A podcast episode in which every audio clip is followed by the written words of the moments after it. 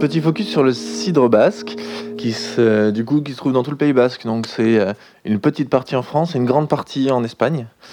On est sur un produit qui est particulier.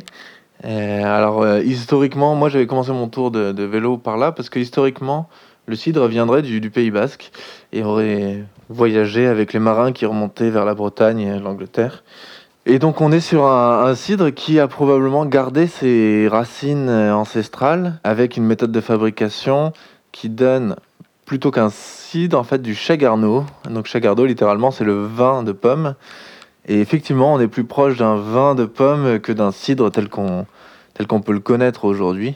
Notamment, premier point, c'est qu'il n'y a euh, pas de sucre résiduel dedans euh, sur les Chegarneau. Après, eux, en général, les, producteurs développent une gamme un peu plus large, hein, donc on revient vers des, produits euh, qu'on connaît plus dans le nord avec des, produits plus sucrés.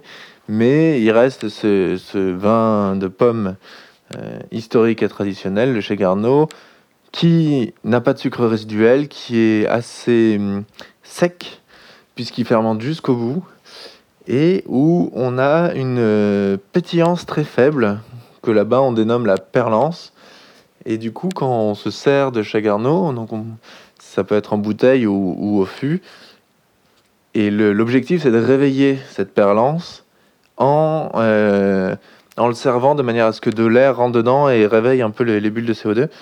Et du coup, euh, ça sert à la, quand on prend une bouteille, on, met ça dans un grand verre, donc type, type taille de pinte, dans lequel on va mettre juste un fond, donc 3-4 cm, pour éviter que ça s'oxyde trop vite.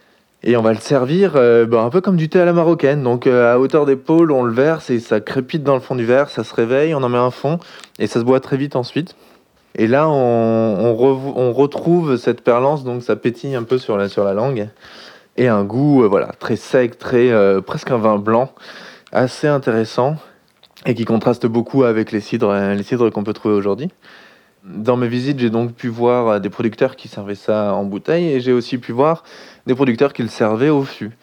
Et donc au fût, c'est directement depuis des foudres, donc c'est ces énormes tonneaux qui font 1m80 de, de, de diamètre, euh, et dans lequel il y a ce qui s'appelle le tchotch, qui est une petite aiguille en bois, qui est plantée dedans et qu'on va retirer et en retirant cette aiguille, du coup, le cidre peut s'échapper du foudre en un très fin jet.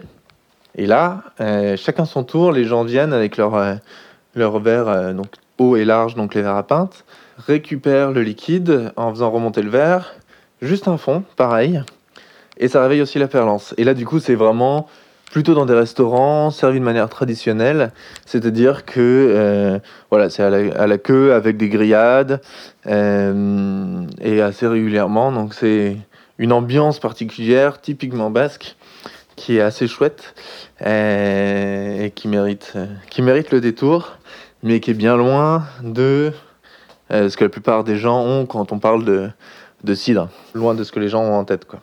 Voilà, donc euh, un premier aspect très différent, des variétés de pommes différentes, des vergers parfois sur des pentes très fortes. Euh, on est vraiment sur une typicité, un terroir euh, particulier et propre, propre au Pays Basque.